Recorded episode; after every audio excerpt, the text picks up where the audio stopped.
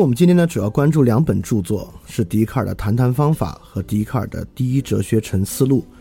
这两本著作的时间呢，前后间隔不是很长。《谈谈方法》是一六三七年的作品，而《第一哲学沉思录》可能是笛卡尔最重要的一个著作啊，是一六四一年，就四年之后的作品。那笛卡尔呢，是一个生性非常谨慎的人。实际上，这些问题啊，他在心里面已经思考良久。呃，导致他没能出版的重要原因是看到伽利略当时的遭遇啊，等等的。笛卡尔对于自己出版这样的著作，对于传统神学的冲击啊，是心里有数的。所以说，怎么出版是一个比较好的方法，怎么样尽量给自己少找麻烦的方法，是笛卡尔在出版书的时候一个特别特别重要的考量。因此呢，在笛卡尔这些书里面，《谈谈方法》和《第一哲学沉思录》。都有大量的内容是笛卡尔在里面讲啊，怎么证明神的存在，怎么证明神是全知全善的，等等等等的问题。但实际上里边也不是说笛卡尔这个人他有反基督教的倾向啊，他倒是也没有。但是他的这些思想其实有很强烈的危险性啊，这个笛卡尔自己心里有数的，他在很多书信里面都能够描述，都强烈的能够体会出这一点。他经常把一些样章寄给一些神父看，来探探口风，就说最近发这东西安不安全，等等等等的问题。所以说呢，今天在之后我们也可以发现，在笛卡尔很多时候谈到要证明神的时候，他实际上呢对于传统宗教的瓦解力是很强的。他到底瓦解力在哪儿？与真理观又有什么关系？这就是我们今天要去理解的东西了。那在我们上一期节目里面，就第一期节目里面，我们其实讲过。笛卡尔的真理观，首先是大概最简单来说有什么样的特征呢？笛卡尔当然强烈的主张真理是可知的，而且真理是既简单又确切的。也就是说，认为有真理存在的应该非常非常多，但是呢，也有很多哲学家会认为真理是很困难的，或者说真理是不适合让所有人都知道的。比如柏拉图在《理想国》里面对于这个政治真理啊，当然就展现出了这样的一个看法。当然，认为真理本身是高度神秘的、很难知晓的，像培根可能也持有这样的态度。但笛卡尔这个地方不仅真理存在，而且真理是特别简单而确切的。如果这是真的的话，这当然是好事儿了啊！尤其是如果真理还重要的话，它本身是一个很简单而确切的事儿。当然，对我们大多数人来讲，都是一个大好事儿。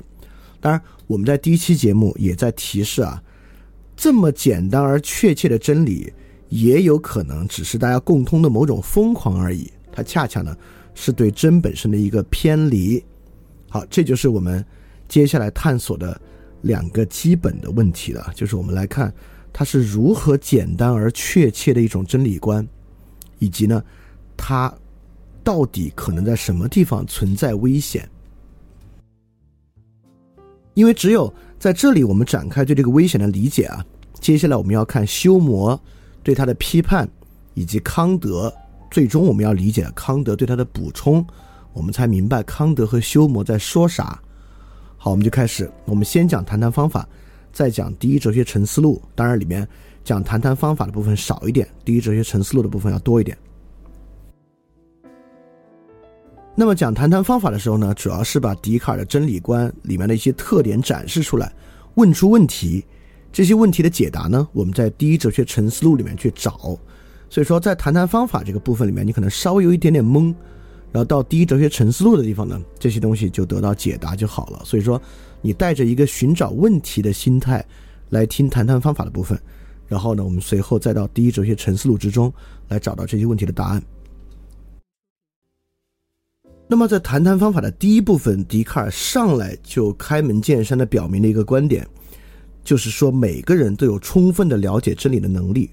他说，良知是人间分配的最均匀的东西，因为人人都认为自己具有非常充分的良知，就连那些在其他一切方面都极难满足的人，也从来不会觉得自己良知不够，要想再多得一些。这个良知啊。还不是我们今天使用“良知”这个词，可能道德意味要多一点。呃，因为在那个年代呢，道德实相和认识分家分的并不是特别大，尤其在神学语境之下。那这个地方良知就不如说获得良好知识的能力，你可以这么去比较简单的理解它。那么，但我相信，如果问这个问题啊，就问给两个群里的所有人，就是你觉得你自己有特别充分的了解真理的能力吗？我想，可能这群里有很多人都不会觉得自己有这样的能力。比如说，今天这个时代，为什么相对主义和价值多元主义如此盛行呢？其本身就是我们对于我们能够得到统一且大家都认可的真理本身这个问题的放弃。正是这个放弃本身带来的相对主义和价值多元主义，对吧？所以笛卡尔这个话，今天人听是很奇怪的啊。所以一会儿我们要去看，为什么笛卡尔说人能够这么轻松的得到真理。当然，也有观点会认为，只有极少数人才能够获得真理。那对于多数人怎么办呢？这就是 noble lie 的基础啊！就我们在个人主义和平民社会讲过了。那么我们就需要 noble lie。你可别觉得这是一个特别奇怪的想法，因为真理难寻，所以需要 noble lie，这真是个太险恶的事儿。实际上还不是。那比如今天很多人啊，会自己去捍卫 firewall。那当他捍卫 firewall 的时候呢，他当然有个很强烈的表述，就会说，这个分辨真假太困难了。稍不注意啊，就会误入歧途。所以说，与这些东西隔绝呢，是最好的方法。就是说，当人认为真相真的很困难，他无法分辨真假的时候呢，他是会自己去找 noble lie 的。他渴望着 noble lie。因此，在这个情况之下，我们会发现，认为只有少数人能获得真理，其他人只能听 noble lie，这绝对不是一个荒唐的事儿。当然，他到我们今天这个时代变成自己去要求的东西啊，是有点荒唐了。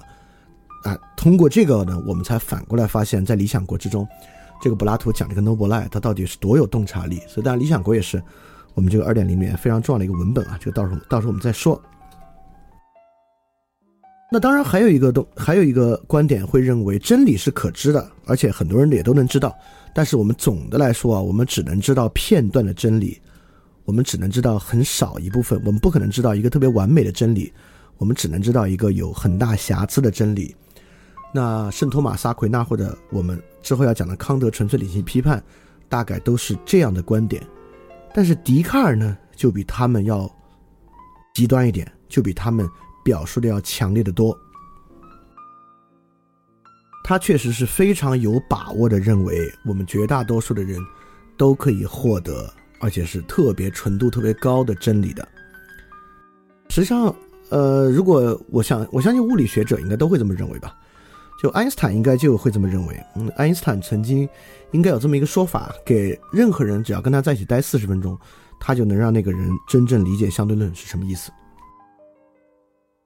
那真理为什么竟然会这么明白、这么容易呢？原因就在于我引的笛卡尔第一部分的这句话。他说：“我特别喜爱数学，因为它的推理确切明了。可是我还看不出它的真正用途。想到它一向只是用于机械技术，心里很惊讶。”觉得它的基础这样牢靠牢固，这样结实，人们竟然没有在它的上面建起重楼结阁来。当然，笛卡尔自己很厉害啊，就是在物理学和在数学大厦上建来建起的这个重楼结阁，就是在他的手里完成的。在引用的这一句之前，实际上笛卡尔已经质疑了三个东西了。笛卡尔质疑了三个东西，最后谈到自己对于数学的喜爱。笛卡尔先是质疑了传统形而上学。而后质疑了语言，而后质疑了诗学或者说艺术，最后转到了数学。那么笛卡尔为什么质疑这个传统形而上学理论呢？跟我们在第一集最后所讲的培根的那个理论幻象是很有关系的啊。就笛卡尔也认可那样理论幻象。那笛卡尔为什么质疑语言呢？就是培根讲那个市场幻象，笛卡尔也同样认可。那笛卡尔为什么去质疑诗学和艺术呢？啊，他那句话是这么说的。一个人只要有绝妙的构思，又善于用最佳的词藻把它表达出来，是无法不成为最伟大诗人的，哪怕他根本不知道什么是诗法。也就是说，笛卡尔看来啊，这个诗和艺术啊，他跟亚里士多德的观点很接近啊，这是个纯粹的制作物，就是诗是一个制作物，制作物本身啊是对真理的模仿，但不是真理。那为什么数学会成为一个简明的？大家都能获得真理的一个完备条件呢，就在于数学本身的完备性。这个当然我们之后还要去说，当然我不会用数学原理去证明它，我数学也没那么好。我们还是从一个基础逻辑的角度去讲，笛卡尔认为数学的完备性是什么意思。而且这种真理还有什么特征呢？这种真理啊，笛卡尔认为它是唯一的。在第一部分他说，关于哲学，我只能说一句话：我看到他经过千百年来最杰出的能人钻研，却没有一点不在争论中，因而没有一点不是可疑的。所以我不敢希望自己在哲学上的遭遇比别人好。我考虑到对同一个问题可以有许多不同的看法，都有博学的人支持，而正确的看法却只能有一种。所以我把仅仅貌似真实的看法，一律看成大概都是虚假的。好，这是一个很 strong 的东西啊，就是对于一个问题，正确的看法或者真理只有一种，哎。这这这当然与今天社会的这个这个多元文化主张有很大很大的冲突啊！但是呢，呃，他甚至比那种托马斯·奥奎纳或者奥古斯丁时代的真理观都还要在极端。那笛卡尔是认为只有唯一真理来源的人啊，就认为真理是唯一的。那么真理是唯一的呢？当然有一个特别特别重要的，呃，一个特别重要的前提假设，实际上呢是二元论。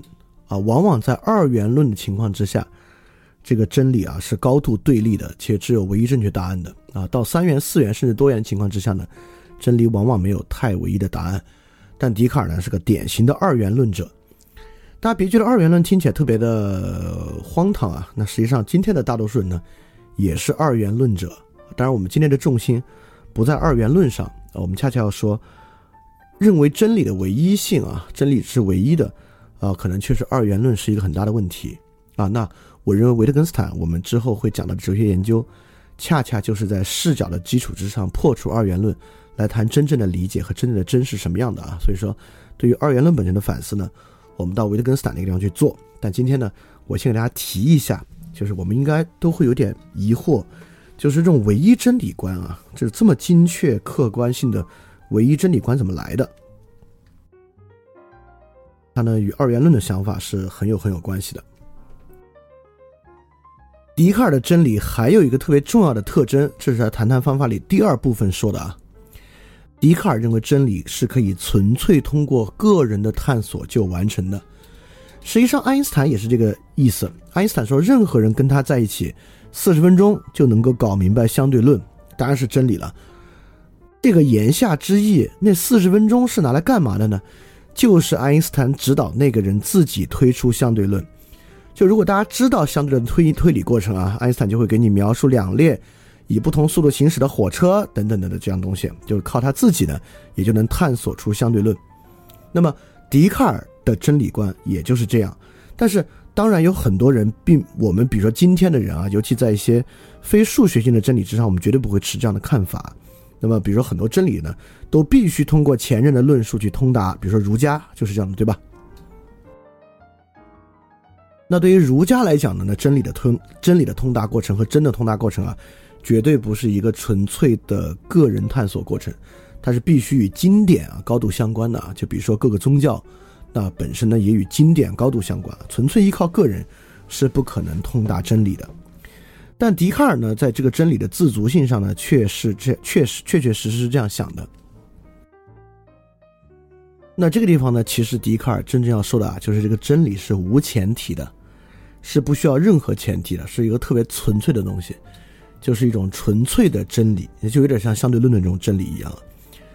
你看，它不，它不需要依据于牛顿的东西再往下推，推出来是没有这个必要的啊，它就是可以从非常纯粹的直观上，用最简单的数学方式构建而成，确实是挺有意思的，大家可以去看一看。就是相对论的论证啊，你就能够体会出笛卡尔所说的这个什么叫做真理是一个纯粹个人的真理探索过程。那么接下来，笛卡尔还对真理有什么样看法呢？笛卡尔认为啊，真理是靠怀疑去通达的。但，这个这个我们上次也讲过啊，就怀疑是笛卡尔这个呃形而上学体系中非常重要的一个环节。呃，笛卡尔也区分自己的怀疑与古典怀疑论的这个区别，比如说像希腊化时期的皮浪就是典型的古典怀疑论者。那么我们再接下来看批判笛卡尔的修谟，也可看作是一个怀疑论者。那笛卡尔在第二部分、第三部分自己也说啊，就我并不是模仿怀疑论者，学他们为怀疑而怀疑，提出永远犹豫不决的架势，因为事实正好相反。我的整个打算只是使自己得到确信的证据，把沙子和浮土挖掉，为的是找出磐石和硬土。在第三部分，如果你自己看了的话，你就会发现很有意思啊。就第三部分的最开始啊，笛卡尔写了一大堆保命的话，写了写了一大堆跟神相关的话，就是这个神才是真正的，神是确实存在的。我们对真理的一切确信都是以神作为基础点的。但是很快呢，就是笛卡尔在这部分就看出了怀疑与真理的关系。实际上呢，神只确保人的认知能力就可以退场了。就神给予了人这样的认知能力，其后都是人自己做的事儿。就神其实并没有参与到笛卡尔这个从怀疑到找出磐石的过程之中。当然，这个地方就是笛卡尔对唯名论的一个超越了啊！就唯名论认为呢。神是难以琢磨的，这个难以琢磨的神呢，带来的就是它仅仅符合矛盾律。但笛卡尔其实某种程度上延续了一个难以琢磨的神，这个我们在后面再去细说啊。在这里我们能知道呢，他从这个难以琢磨的神的基础之上，推出了神给予了人这样一个完备的认知能力，导致人可以用这个认知能力，透过怀疑的方式通达真理啊。这个我们也会在。第一哲学陈述里面细说这关系是啥，而且在这地方啊，笛卡尔还对于这个真理本身和好的生活做出了一个判断。他说：“凡是我能够得到的知识，一定可以到手；凡是我能够得到的真正好东西，也就一定可以到手。因为我们的意志是不是追求一样东西，只是根据我们的理智把它干成好的还是坏的。只要有了正确的判断。”就可以有正确的行动，判断的尽可能正确，行动也就尽可能正确。就是说，可以取得一切美德以及其他一切我们能取得的好东西，知道自己一定可以这样，当然不能不高兴。大家先记住笛卡尔在这个地方不用背下这个话，大家记住笛卡尔这个想法。就笛卡尔认为，只要有正确的认识，就可以做出对的判断；只要有对的判断，就可以一定一定得到好东西。就我们到时候读查拉图斯特拉时候啊，尼采恰恰不这么想。尼采认为，作为一个十九世纪末的人，你要真把事情看得清楚，你就会发现这无路可走。然后呢，再从无路可走的地方找到路来啊，这是只有超人才能实现的东西。所以，尼采对于真理和好生活关系，恰恰就是这样的看法。尼采认为，真正掌握真理的人会发现生活无路可走，所以并不像笛卡尔这么乐观，只要找到真理呢，就可以正确行动。当然，笛卡尔这么说不是没有道理啊。我们今天的人呢，也并不是没有这样笛卡尔乐观主义精神。实际上，很多时候我们对真理的看法呢，也保有了笛卡尔这样的“只要认识对，就能做出对选择”的看法。这个我们下期节目啊，就会专注在这个问题之上说好多。那么，在谈谈方法第四部分，笛卡尔就讲到了他这个真理是怎么构成的。他觉得什么是真理？实际上，在笛卡尔看来呢，形式的完满就是真理的基础。这个形式完满是什么意思啊？这里引的这句话呢，笛卡尔先说到了做梦，随后他说：“可是由于我十分清楚的知道，我这里理智本性与形体本性是分立的，同时考虑到合成就是依赖的证据，而依赖显然是一种缺点，我就因此断定。”由这两种本性合成，绝不是神那里的一种完满，所以神绝非如此。如果世界上有某些形体、某些理智或其他并非十分完满的东西，他们之所以就应当是依靠神的力量，离开了神，他们就片刻都维持不下去了。完满是笛卡尔在论及真理的时候反反复复会提到的一个词，这个词是啥意思呢？就是说，一个东西可以自足的证明或者维持它自己的存在，这种东西呢，就是完满的，就是真理。就比如说，笛卡尔对于三角形的论述，我一会儿说啊，三角三角形就是仅仅凭借其自身就可以自证其存在的东西。包括笛卡尔的我思也是这样一个东西，它是不需要再度依靠神的力量去维持的。所以这个呢。当然，我思是需要依靠神的，但是这是另外一回事啊，它只是依靠神赐予一个形式而已。对笛卡尔对于真理的论述呢，是从对于神的证明那地方延续过来的。在笛卡尔看来，神是完满的，因此真理就一定要是完满的。当然，这里完满是啥意思啊？就是挺重要的。而且呢，这绝对不是笛卡尔清清楚楚说明白了的。就什么是他嘴里的完满？比如说，在一些例子里面，对笛卡尔来讲，三加二等于五，这个东西本身就足够完满了，它足够明确，足够清楚，甚至不可能为假。这里面呢，就有某种完满性。不过，大家不要忽略数字的清晰和完满性啊！就今天为什么？所有东西沾上统计学都会显得极其有说服力。实际上，数字在我们的认知之中还就是有一定的完满性。凡是能够在数字上得出证明和显示的，都会被认为是具有某种笛卡尔意义上完满性的东西。而这个完满性仅仅靠其自己就可以自证，就成为笛卡尔真理观的一个重要来源。也就是说，笛卡尔这里有一个特别大的飞跃啊。就是完满的概念必然存在。像我引的这句话，笛卡尔讲：只要设定一个三角形，它的三个角就必定等于两个直角。可是我并没有因此看出什么东西使我确信世界上有三角形。你看啊，笛卡尔先是有这么一句怀疑的，紧接着呢，他说：然而，我回头再看我心里一个完满的逝者观念之时，却发现这个观念里已经包含了存在。这意思就是神。就像三角形的观念包含着两个三角形等于两个直角，呃，它的三个角等于两个直角。球形的观念包含着球面任何一点都与球形等距离一样，甚至还要更明确。由此可见，神这个极完满的逝者是或存在这个命题，至少同几何学上任何一项证明的同样可靠。笛卡尔是说神是完满的，而完满概念之中一定包含着存在，所以说笛卡尔先证明了存存在。是完满的一个重要条件，而三角形的概念和圆的概念是完满的概念，因此它们一定存在。这样的观念啊，在今天的人看来啊，无论如何都有点简单。用这个方式证明三角形和圆的存在，通过神的完满性，其中一定包含存在，反过来证明，真的是有一点点牵强。但是呢，这很重要。自因和自足是一个特别特别重要的概念。这个东西我们在讲到黑格尔的精神现象学的时候，对于自在、自为啊等等东西，还会再来讲这么一个概念。因此，完满的东西一定存在，是个特重要的东西。我来说，它为什么对对生活这么重要？也就是说。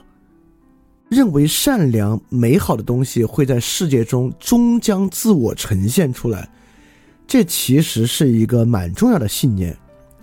如果你有这个信念啊，比如说善有善报，恶有恶报，如果你有这个信念，那那个善呢，实际上是自我呈现的，而不是别的东西帮助善取得了善报。因为如果别的东西帮助善取得了善报，我们就不用讲善有善报了。那应该讲什么东西帮善取得了善报，对吧？如果真的善有善报，那善是自我呈现的。为什么善一定有善报呢？跟这个善的完满性其实关系特别特别大。因此，群里面的任何人只要有朴素的善有善报的观念，那其实你其实也在相信有完满性的东西必然存在这么一个观点。所以说。一个东西只要有完满性，它就要存在。听起来特别荒唐，但实际上呢，这种信念我们大家都有一点点。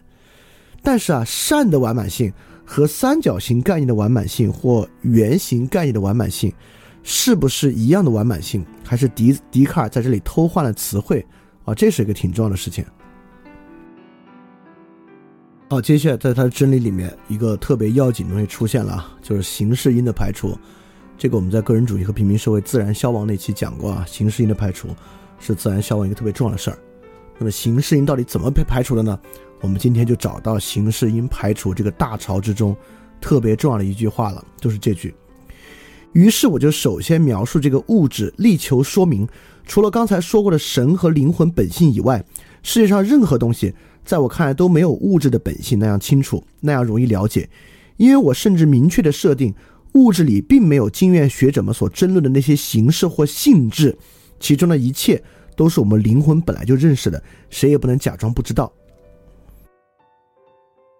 这指的是广言啊，就是一切物质世界只有广言，而没有所谓的性质或形式。这个世界是不需要形式因的，只需要动力因和治疗因就可以推出。因此呢，在这点之上，笛卡尔的真理观是不包括形式因的。言下之意是啥？其实善有善报这个命题在笛卡尔这是不存在的，因为善很明显是一种形式因。除非我们能找到善这个性质的广言设定，不然在笛卡尔这里啊是不存在的。就像今天，不管是任何科偏科学的研究，善都必须被还原成演化的形式，还原成神经科学的形式等等等等的善。作为概念是不能存在的，就是因为形式或性质是没有的，在笛卡尔世界之中是只有质料和动力的。这其实是当代科学神话宇宙大爆炸一个特别重要的呃宇宙设想。比如说，呃，当任何的这个宗教经典描述创世神话的时候，一般啊，这个创世神都会按照什么什么的形式来创造。啊，比如在圣经里面那个人的创造啊，就是神按照自己的形象创造了人，自己的形象等等等等的存在啊，就是形式因或性质存在的一个特别重要的根据。但是宇宙大爆炸论呢，就认为宇宙是从一个点，从一个无限小的点爆炸，直到今天还在膨胀中的一个状态。所以在从一个无限小的点啊，恰恰是不具备任何形式或性质的。它就是一个极其纯粹的质料或动力，所以在笛卡尔的世界之中呢，一切都是生成的，是没有一次性一没有所谓一次定型的东西的。就像他自己说，我们还是蛮可以相信，单凭这一点，各种纯粹物质性的东西是能够逐渐变成我们现在看成的样子的，这跟创世奇迹并不冲突，而且。把它们看成这种方式逐渐形成，要比看成一次定型更容易掌握它们的本性。也就是说，在笛卡尔看来，创世奇迹很可能与宇宙大爆炸论啊并不冲突。这个宇宙大爆炸论呢，恰恰是创世奇迹最终形成的方式方法。这个呢，是今天啊，我们大家对世界理解，就是我们几乎我们每个人。对世界理解一个特别本质的东西啊，就我们认为，世界是在力的作用下逐渐生成的，一个农民都会这么想啊，这是一个特别基础的世界认识。那我们再往下一期修魔就要讲修魔否定的，恰恰是这个，修魔否定前后相继的因果性。所以康德当然也要直面这个问题，但是我不得不说，笛卡尔在这里体现出的，对于形式因的排除，排除的是真干净。就在今天的社会中生活的人，如果你不主动意识到自己对于形式因的追求和形式因到底意味着什么，你是不能够明白你到底信的是啥的。就包含如果你相信星座，你认为人的性格与星座是有关系的，星座当然是一个听上去与形式因高度相关的东西，但如果你如果你不能相信星座是那个星星在天上，在那个时间节点出生的人会一次定型的形成某种性格，而是某种我们经常会听到这样说法：星座是统计学。那其实啊，星座就没什么用，因为它可以遵从星座的统计学，它也可以遵从别的统计学。如果那个黄道十二宫没有在天上。一次定型的方式形成在那个阶段出生人的性格，实际上你就不真的相信星座。当然，我觉得好多人其实也没有真的相信星座，就是因为实际上他脑子里相信的是生成论，而不是这种一次定型的东西。在今天啊，要相信一次定型的东西，相信非生成的纯粹形式因的东西是非常困难的。所以形式因的排除确实非常非常彻底，但确实呢，我们在之后的任何过程中，就是就是之后讲其他书的过程中啊，就是包括我们讲到康德的这个纯粹理性批判，这个形式因如何在我们的生活中感受和复兴形式因，确实是一个至关重要的问题。当然，笛卡尔还有一个特别重要的二元论，就是心物二元啊。心物二元就认为人的身体呢、生命啊是纯粹机械论世界的，而人的灵魂呢是不朽的，是纯粹非机械论的。这个地方我就不不细念我引的话了。心物二元是大家比较能够好理解的东西，但我想讲一个特别有意思的东西啊，这是我们之后一定要去解答的一个问题。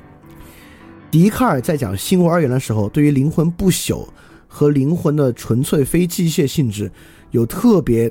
重大的强调，他甚至说：“他说无神论的错误我已经大概驳斥的差不多了，可是还有一种错误能使最坚定不移的人离开道德的正路，那就是以为禽兽的灵魂跟我们灵魂的本性相同，因而以为我们跟苍蝇蚂蚁一样，对身后事情没什么可畏惧的，也没什么可希望的。”反过来，知道我们的灵魂跟禽兽的灵魂大不同，也就更加明白了解为什么我们的灵魂具有一种完全不依赖身体的本性，而绝不会与身体同死。因此，笛卡尔自己看漏一个玩意儿，笛卡尔看漏了他的形而上学体系之中对于灵魂永存的彻底排除。就笛卡尔确实意识到这个问题了，他也意识到沿着他的路子往下走啊。可能人跟动物的灵魂，就像我们今天人的理解一样，人呃，我们今天人的理解一样是没有灵魂这回事儿的，是没有不灭的灵魂世界这回事儿的，只有这个广言世界这回事儿。也就是说，人的必然性与动物的必然性的区别，在广言世界中是一样的。笛卡尔没有看出他所建立的心物二元的世界的一个心是站不住的。虽然他一再强调灵魂的纯粹非机械论和永恒特征，但笛卡尔实际上应该知道，沿着他路子往下走啊，是没有灵魂这个东西的。他自己没看到，这是一会儿我们我们要去解答的。那在谈谈方法的第六部分呢，笛卡尔表述了这个机械论的绝对真理啊，就是凡是机械论的真理是可以达至绝对一致的。他说。等到我在物理方面获得一些普遍看法，并且适用于其中各种难题的时候，我立刻就看出这些看法用途很广，跟流星的原理大不相同。因此，我认为啊，这中间的我跳过一下。凭着这些看法，发现一种实践哲学，把火、水、空气、星辰、宇宙及周围一切物体的力量和作用认识的一清二楚，就像熟知什么匠人做什么活儿一样。然后就可以因势利导，充分利用这些力量，成为支配自然界的主人翁。笛卡尔这个说的是对的啊，这就是以物理学作为基础的科学世界的基本表述，也就是我们今天活的这个世界是可以达成一致的。因此，笛卡尔后来也明确的说，他做形而上学是将这个形而上学作为物理学的基础存在的。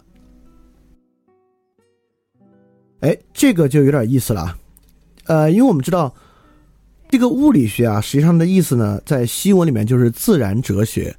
像亚里士多德也写这个物理学 （physics），而形文形而上学这个英文原文呢是 metaphysics，它可以翻译为前物理学，也可以翻译为原物理学。其实 meta 也可以翻译为超物理学。当然，我们不用物理啊，就超自然哲学、原自然哲学和前。自然哲学，所以笛卡尔说我的形而上学是做物理学基础的，这个并不奇怪，他就是把 metaphysic 的 meta 还原到前物理学的意义之上。所以笛卡尔写的谈谈方法和第一哲学沉思录都是作为自然哲学物理学的先导存在的。但一定要明白啊，这个物理是已经排除了形式因的物理，只留下了动力因和质料因的物理啊，所以这个是。他对亚里士多德最大的颠覆，也是形成他的真理观可能最大的一个内核啊，这个是我们要去理解的啊。所以说，在这个时候呢，基本上我们简单的讲了谈谈方法六部分，笛卡尔的真理观到底有哪些核心的构成要素。好，我总结了一下，基本上说每个人都有了解真理的能力，真理是完备且唯一的一种认识。神确保了我们每个人啊，仅仅凭借自己的理智就可以获得真理。形式上的完满是真理的一个基础。形式因呢，因为这个形式理性的完满啊，被排除了，我们不需要形式因了。物理学是绝对可以取得真理的科学，毫无疑问的。形而上学呢，就是物理学何以可能的一个保证，就是这么的一个东西。好，你听到这儿啊，我们云云里雾里的部分结束，你肯定有一点点云里雾里，完全没有想到这个东西跟生活的联系是啥。但实际上，笛卡尔这套方法和生活的联系特别大。我给大家举一个特别实际的例子。经济学啊是个特别实践的学科，这个经济学跟我们生活的关系特别近，对吧？因为研究是这个人与人之间的经济行动嘛。这个今天作为今天一个经济世界，经济行动是里面最重要的东西了。这个经济学的基石是一种叫一般均衡的理论，意思呢是指价格与供给最终能到达一个均衡点。这个事儿啊，作为经济学的基石，如果你不学经济学，你都体会不到它有多重要。你觉得经济学是一个，应该是一个具备一定预测力和分析力，对于经济现象进行解释和预测的学科，它确实如此。这个学科有很多建立方式，但是这个学科被建立成一种唯一真理，就是一般均衡。这个学科一直在尝试构建它的真理。我们今天的很多经济学的东西，如果你往回推，都是这个一般均衡理论。这个一般均衡理论就是一个完备真理。我给大家说个更荒唐的，这个一般均衡理论是咋来的呢？来源于经济学家有一个信念，认为一定有一般均衡的存在，就像笛卡尔对于，就像物理学家对于。这个量子力学的确定性有信念，就爱因斯坦说“上帝不掷骰子”这个信念一样，经济学家一直有一信念，这信念就是一般均衡点是存在的，但之前一直有各种问题，直到直到啥呢？一般我们的想法啊，是直到我们有一种经济学的统计数据的方法，找到了好多新的数据，或直到世界上出现了一个什么经济现象，我们从中推断出了什么玩意儿，都不是，直到啥呢？直到数学理论的发展，直到二战期间，有一个日本人因为二战原因滞留到了美国，脚骨静夫得到了脚骨静夫不动点定理，是一个数学定理。好，用这个和经济现象一毛钱关系都没有的数学定理——脚骨静夫不动点定理，嗯，阿罗和德布鲁推出了一般均衡，就是阿罗一之前有很多一般均衡啊，但是没有这个脚骨静夫不动点定理之前，这个一般均衡不具备那么好的完备性。有了这个之后，一般均衡终于具备了完备性，价格与供给是具有均衡点的，但这个与真实市场一毛钱关系都没有，这就是一个纯粹数学论证基础之上的一个信念。而经济学大厦就是搭建在这样的信念和形式上的完备性真理基础之上的，就是这样的。哎，你反过去推。今天跟你身体健康高度相关的药物的原理和身体的原理，也是搭建在这个东西基础之上的。就如果你相信基因疗法，相信基因啊，你觉得基因有决定作用，就要相信核磁共振。要相信核磁共振，就要相信量子力学。啊，在推量子力学呢，也不是做实验做出来的，是数学公式推导出来的。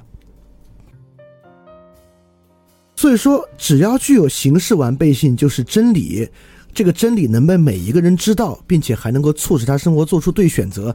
听起来跟生活八竿子打不到一处的东西啊，实际上在支配着今天我们生活底层最关键的那些真理。啊，这些真理大家不着急啊，这些真理我都会在下期节目，我们就来谈谈支配我们今天生活的一些真理。我们就看看基因到底是怎么回事儿，我们看看这个一般均衡怎么回事儿。啊，就是包括。包括这个信息论到底怎么回事儿？就是感觉是非常非常惊艳的东西。我要给大家说明，它完全跟经验没关系。这就是笛卡尔带来的结果。好，刚才啊，这东西先是云里雾里，中间有好多奇怪的笛卡尔自己的论证，他自己的一些想法是有点怪。但这些想法呢，我们接下来就进入第一哲学层思路，来看这些想法，笛卡尔是怎么一个一个证明的。在过程中呢，这个证明，它背后对于世界图景的理解是什么样的？我们也在这个部分来逐渐为大家展开。我们就进入到第一哲学层思路的部分。